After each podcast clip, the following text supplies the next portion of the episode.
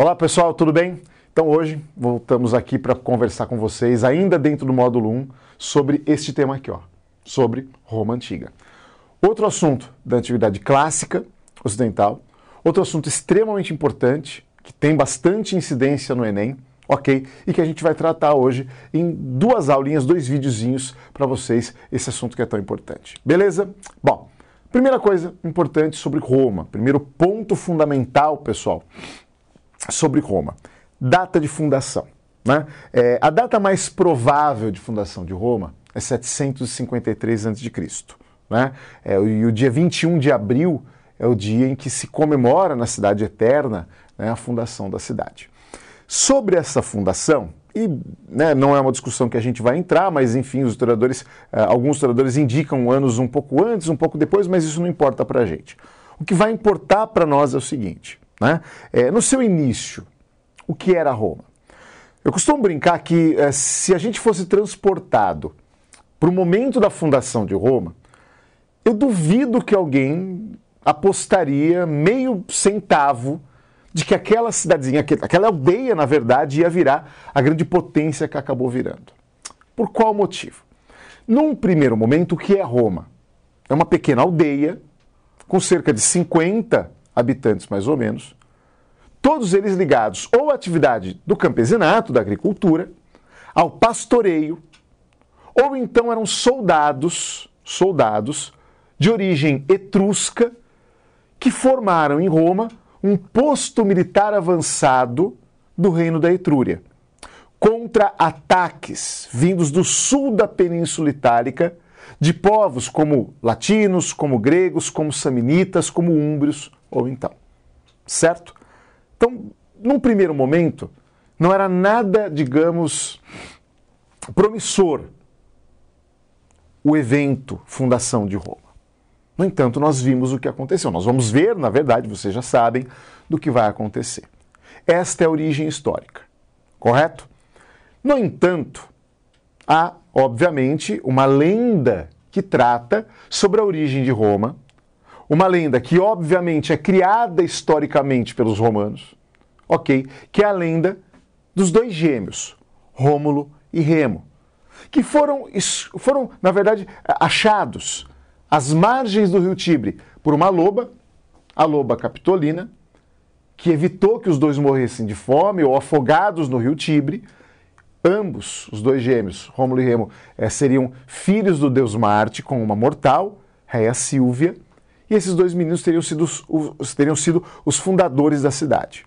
O primeiro rei de Roma, o fundador de Roma, com razoável chance de ser verdade, é o primeiro rei, que é Rômulo, que teria, segundo a lenda, matado o seu irmão Remo. Ok? Bom, entrando agora na história cronológica da cidade de Roma, o primeiro momento histórico, os primeiros 250 anos mais ou menos da história de Roma, é marcado pelo regime monárquico.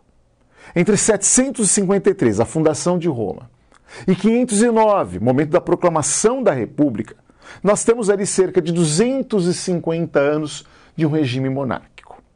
No entanto, cuidado. Do ponto de vista do Enem, monarquia e dos vestibulares como um todo, monarquia não é um assunto que costuma ser cobrado. Por qual motivo? O que se sabe sobre esse período é muito baseado em lendas. Não há, não há fortes evidências históricas do que acontece em Roma neste período inicial. Por isso que as bancas examinadoras evitam esse assunto, né? Evitam esse assunto. No entanto, no entanto, a partir de estudos da arqueologia ou de relatos posteriores a esse período, alguns fatos, algumas características de Roma nós já conseguimos conhecer, nós já conseguimos saber. E é importante entender, é importante dar uma olhada nisso, até para poder criar uma base para o conhecimento do período posterior, que é a República. Por exemplo, por exemplo, durante o período monárquico, a sociedade romana já estava razoavelmente organizada. Né? Quem que nós temos ali? Bom, no topo dessa sociedade estavam os patrícios. O nome patrício vem de pater. Pater é uma palavra que significa pai, indicando um, digamos, um fundador de uma certa linhagem. O patrício é o descendente dos fundadores de Roma.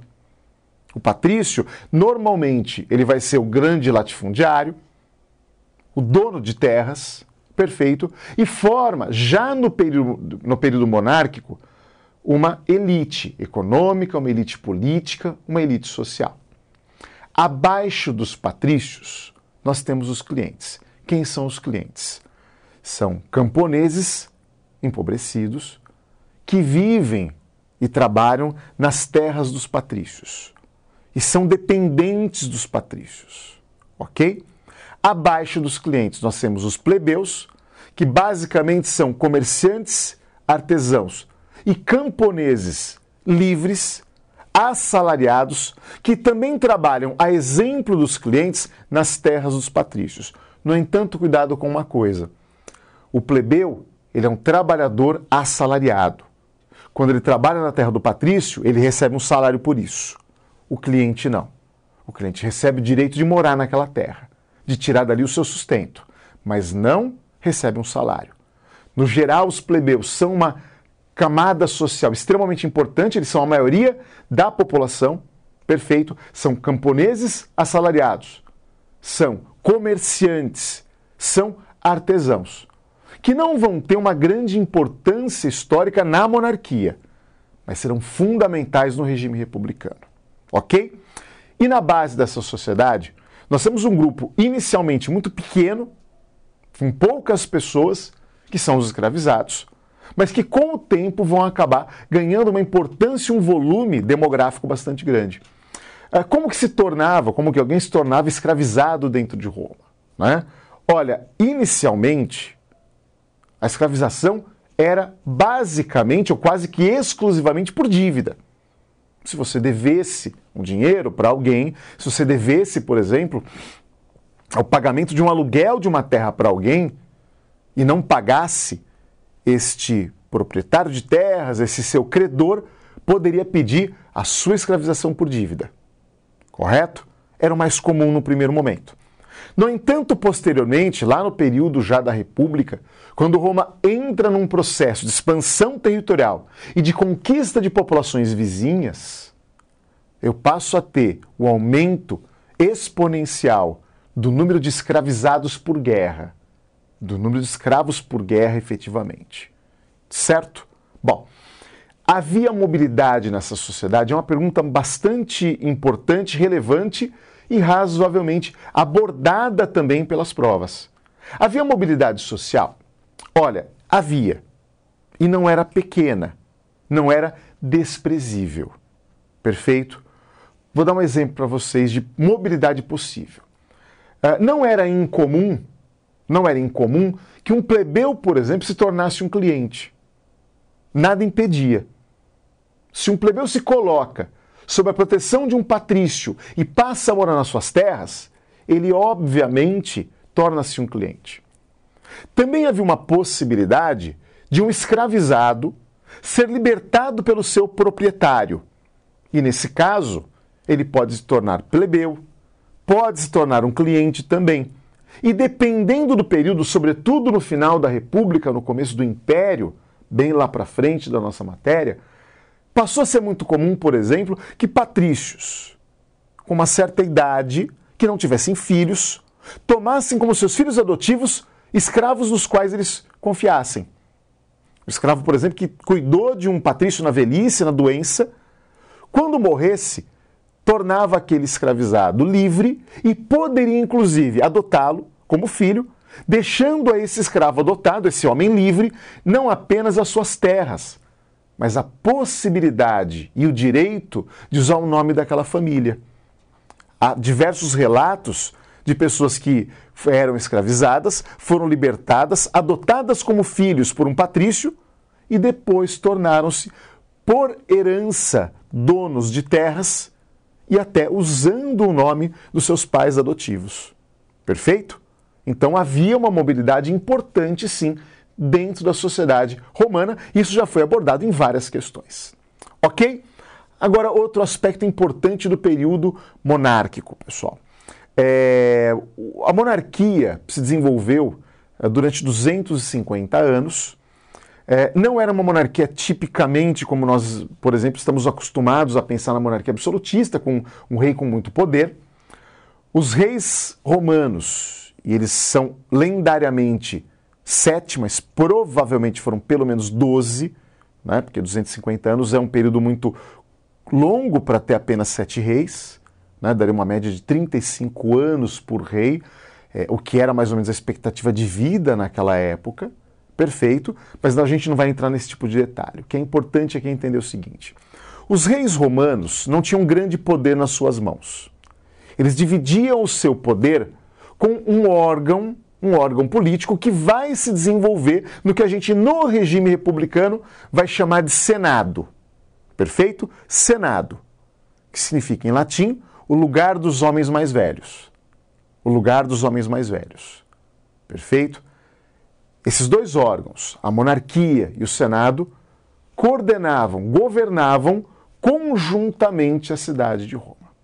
Certo? Agora, a monarquia vai ser derrubada por um golpe de Estado liderado pela classe patrícia em 509 a.C.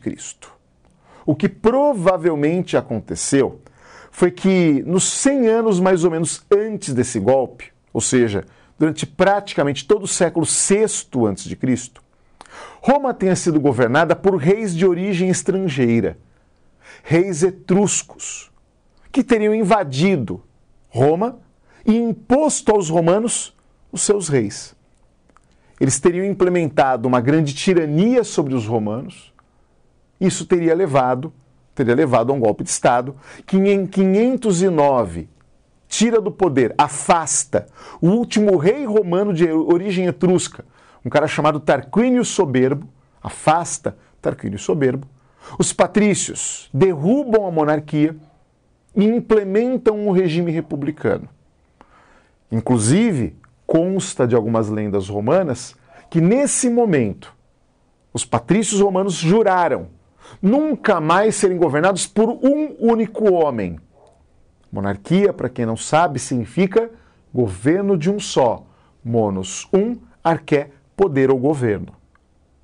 E implementam um regime republicano cujo princípio político básico é entender que a política pertence a todos. A política é uma coisa de todos. Daí a tradução da palavra república. República vem de res, que significa coisa, e publica, do povo, como podemos ver nesta tela. Correto? Terminamos o primeiro período histórico romano, que é o período monárquico. Comecemos agora a estudar um dos períodos mais importantes da história romana para efeito de provas, de vestibulares como um todo, principalmente o Enem. O regime republicano, que nós conseguimos enxergar ali na, na, na data, que mais ou menos dura 500 anos. Correto? Que mais ou menos vai ter como duração 500 anos. Vamos começar analisando o significado da palavra república, né? repisando esse tema. República significa coisa do povo ou coisa de todos. Então havia uma promessa no nome República de que todo o povo vai participar da sua organização, vai participar da sua administração. Ao menos era a promessa que o nome trazia e que animou, num primeiro momento, a plebe a apoiar a adoção do regime republicano. No entanto, muito rapidamente, esta plebe percebe que a República, apesar do seu nome, da sua promessa implícita, não entregava a eles, plebeus, toda essa participação política. Por quê? Vejamos. Como que foi organizada politicamente a administração da República?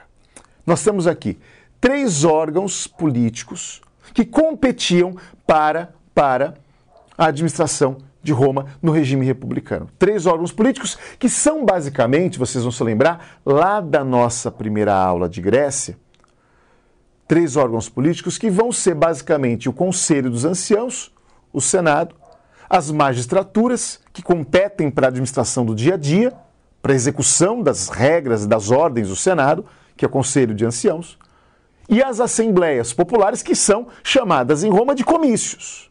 Mas é aquele órgão do qual todos os cidadãos podem fazer parte, podem participar. Tudo bem? O Senado, o Senado era o órgão mais importante e só poderia ser, faz... ser composto por patrícios. As magistraturas, num primeiro momento, só podem ser ocupadas por patrícios também. E o único órgão do qual os, do qual os plebeus podem fazer parte são as assembleias. E elas vão ter basicamente função legislativa. Só que, detalhe: uma lei aprovada por uma assembleia, para poder entrar em vigor efetivamente, vai depender de aprovação final de quem? Do Senado, composto exclusivamente pelos patrícios. Resumindo, para bom entendedor, minha palavra basta. No início do regime republicano em Roma, todas as decisões importantes estão nas mãos de quem? Estão nas mãos do Senado, composto apenas pelos patrícios. Ou seja, a República e a sua organização inicial representavam um golpe. Um golpe na pretensão plebeia de ter efetivamente uma participação política. Certo? O resultado disso é a exclusão política da plebe. Só que essa plebe, obviamente, não ficou deitada em berço não esplêndido, em berço de pobreza.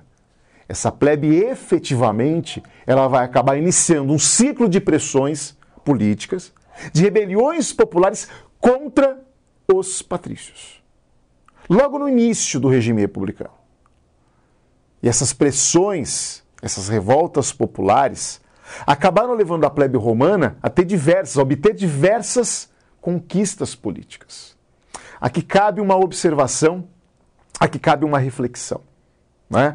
A gente vai perceber durante o nosso curso, em diversos momentos, é, que a história da humanidade, como nós enxergamos ela até hoje, ela é marcada pela desigualdade, pelo poder concentrado na mão de elites econômicas e políticas, que com, vão acabar organizando toda a sociedade em prol dos seus próprios interesses.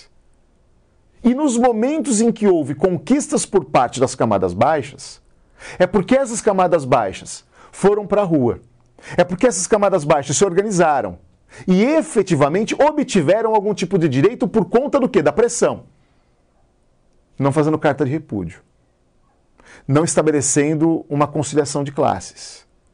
Tá? É o que nós percebemos ao estudar a história. É observação, não é ideologia, é observação. Agora voltando para a história romana da época. A principal, a principal conquista política dos romanos durante o período republicano foi a aprovação em 450 a.C.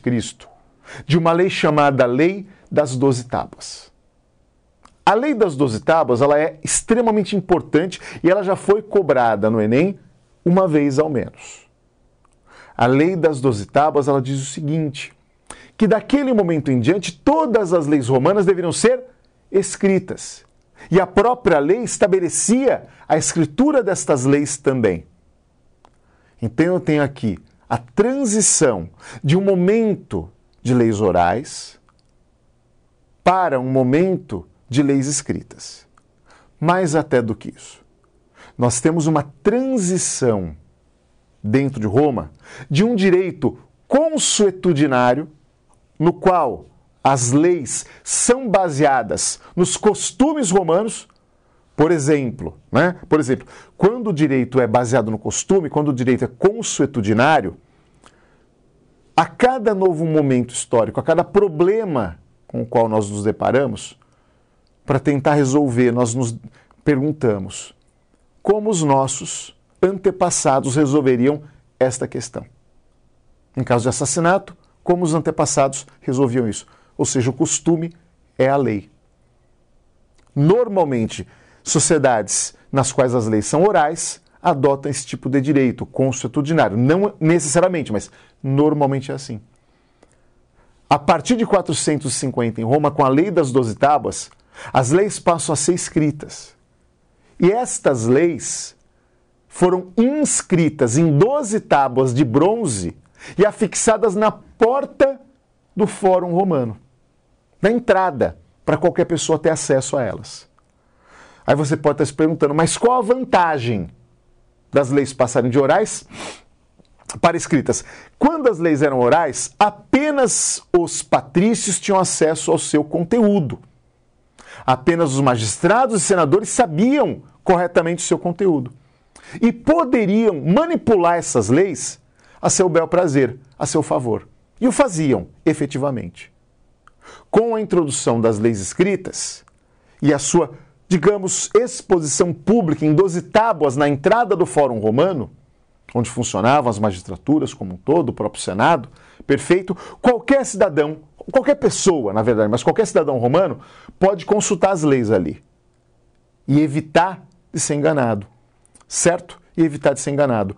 Gente, de maneira idealista, as leis são regras para o jogo social. Toda sociedade ela passa por períodos de conflitos, é normal isso acontecer, tá? Agora, o que define o que pode ou não pode ser feito dentro de uma sociedade são as leis. As leis são uma maneira de tentar colocar regras para o jogo social. Se as leis são escritas, todo mundo pode conhecer a lei e, portanto, pode jogar melhor esse jogo social. Perfeito? Daí a importância de nós conhecermos as nossas leis. Correto? Bom, gente, é... num primeiro momento, então, é importante entendermos né, essa organização política inicial da República Romana e entendermos que a exclusão da plebe da vida política levou à formação da Lei das Doze Tábuas. Correto? Então a gente agora vai abordar um outro processo extremamente importante da República Romana, que é o processo de expansão territorial. Entre o século IV a.C. e o século III depois de Cristo, ou seja, durante cerca de 700 anos mais ou menos, as legiões romanas conquistaram terras ao largo da bacia do mar Mediterrâneo perfeito? Ao largo da bacia do mar Mediterrâneo. Hoje, hoje, o que era o Império Romano corresponde a cerca de 30 países diferentes. Esse processo de expansão territorial é o processo mais importante dentro da história romana e é extremamente abordado por vestibulares. Vamos dar uma olhadinha nele. Num primeiro momento, no século IV a.C. até o século III a.C., Roma fixou seus esforços militares na conquista da península da Península Itálica, que é um pedaço de terra muito pequeno. Né? A Península Itálica é menor do que o estado de São Paulo em área, gente. Tá? Menor do que o estado de São Paulo em área. Perfeito? A Península Itálica, ela, no entanto, demora um século para ser dominada pelos romanos por um motivo simples.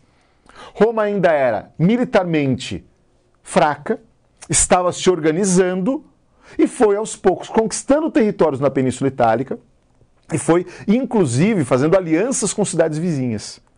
Isso fortaleceu Roma e acabou levando efetivamente, né, a, a, digamos, a criação, a criação de um exército forte o suficiente para nos séculos seguintes ir promovendo a conquista da bacia do mar Mediterrâneo e a construção do que os romanos chamavam de mare est nostrum, ou seja, o mar é nosso, o que virou a expressão mare nostrum, ou o nosso mar.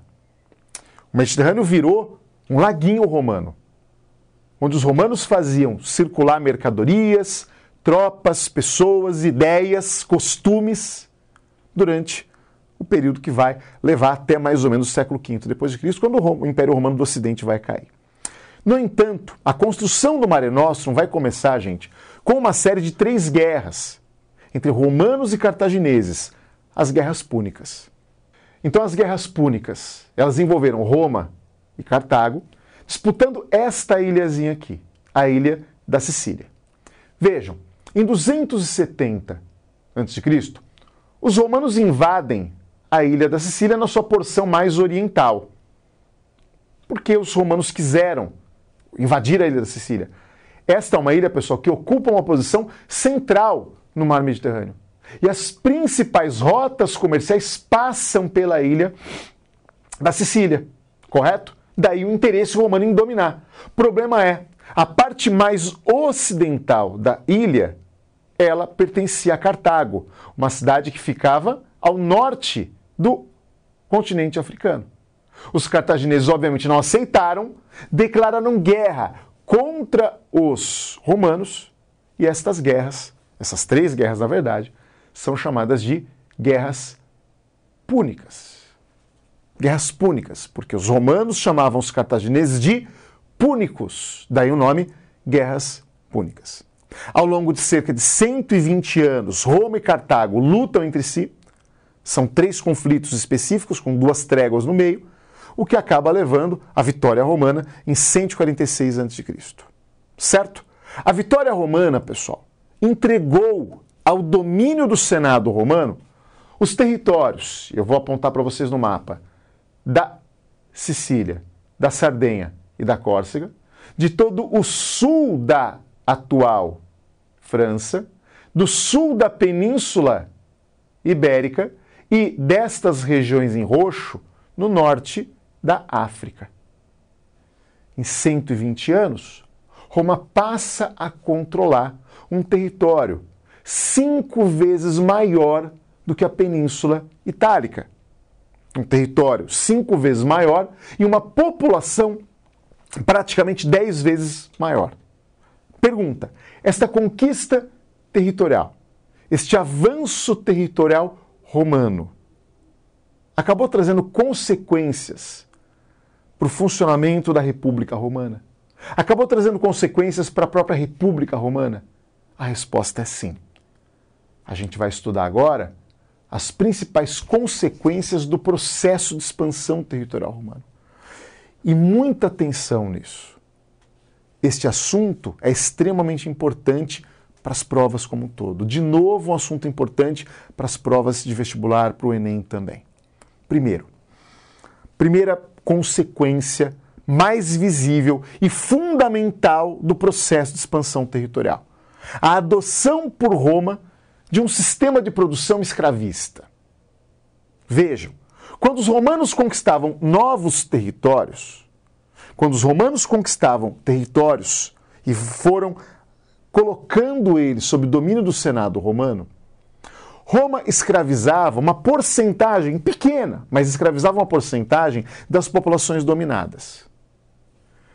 Estas populações escravizadas por guerra, elas eram levadas para a Península Itálica na sua grande maioria e utilizadas na agricultura. O detalhe é, o detalhe aqui vai ser o seguinte: o detalhe é que, uh, aos poucos, essa mão de obra escravizada vai acabar substituindo aquela plebe livre e assalariada que era a mão de obra fundamental, básica da agricultura romana. Com a chegada né, dos escravos paulatinamente ao longo dos séculos terceiro, segundo, primeiro antes de Cristo, das regiões conquistadas dentro da península e também nas áreas colonizadas, aos poucos a plebe passa a ser abandonada como mão de obra preferencial e há um grande processo de êxodo rural dos plebeus para as cidades, principalmente Roma. Principalmente Roma. Certo? Nós teremos um processo fundamental de êxodo rural. Esse êxodo leva os plebeus a ocuparem cidades que não estavam preparadas para receber tanta gente. Não havia moradia para todo mundo, não havia emprego para todo mundo. Isso leva a um processo de marginalização da plebe romana. Essa plebe, cada vez mais marginalizada, torna-se cada vez mais potencialmente uma classe a se revoltar. E para promover o controle sobre esta plebe, os romanos acabaram desenvolvendo a chamada política do pão e circo que nós explicaremos o funcionamento e a sua origem histórica daqui a pouquinho, quando eu falar da crise romana. Certo? Outro, outra consequência, outro efeito fundamental. o processo de latifundialização. A conquista territorial não levou à distribuição de terras para os plebeus. A conquista territorial levou à concentração cada vez maior de terras nas mãos de poucas pessoas. Processo, portanto, de latifundialização. Ok? Só que tem um outro aspecto interessante. Uh, nem todos os plebeus acabaram efetivamente né, é, ficando, digamos, numa situação de marginalização. Aqueles plebeus que eram ligados à atividade comercial, ao artesanato, e mesmo os plebeus que entraram por exército, alguns deles, acabaram virando generais, por exemplo. Acabaram fazendo carreira militar de sucesso. Esta plebe que, com o período de expansão territorial, passou a ter mais mercado consumidor, ou militares que enriqueceram com as conquistas, eles vão formar uma nova classe social. A classe dos cavaleiros ou homens novos, ou plebeus enriquecidos durante o período da expansão territorial. Correto? E vejam, também como consequência dessa expansão militar, a gente passa a ter, uh, digamos, um processo de ascensão social, de ascensão econômica e, consequentemente, de ascensão política dos militares romanos. Perfeito? De ascensão política dos militares romanos. Os militares acabaram usando seus soldados, as suas tropas, para fazerem carreira militar, para poderem efetivamente se elegerem para cargos públicos com votos, os votos dos seus soldados. E essa situação foi possível graças, naquela época, ao fato de que os exércitos eram privados em Roma, não eram públicos. Os exércitos, eles pertenciam aos seus generais. E os soldados tendiam a votar nos seus generais, caso eles candidatassem a algum tipo de cargo público.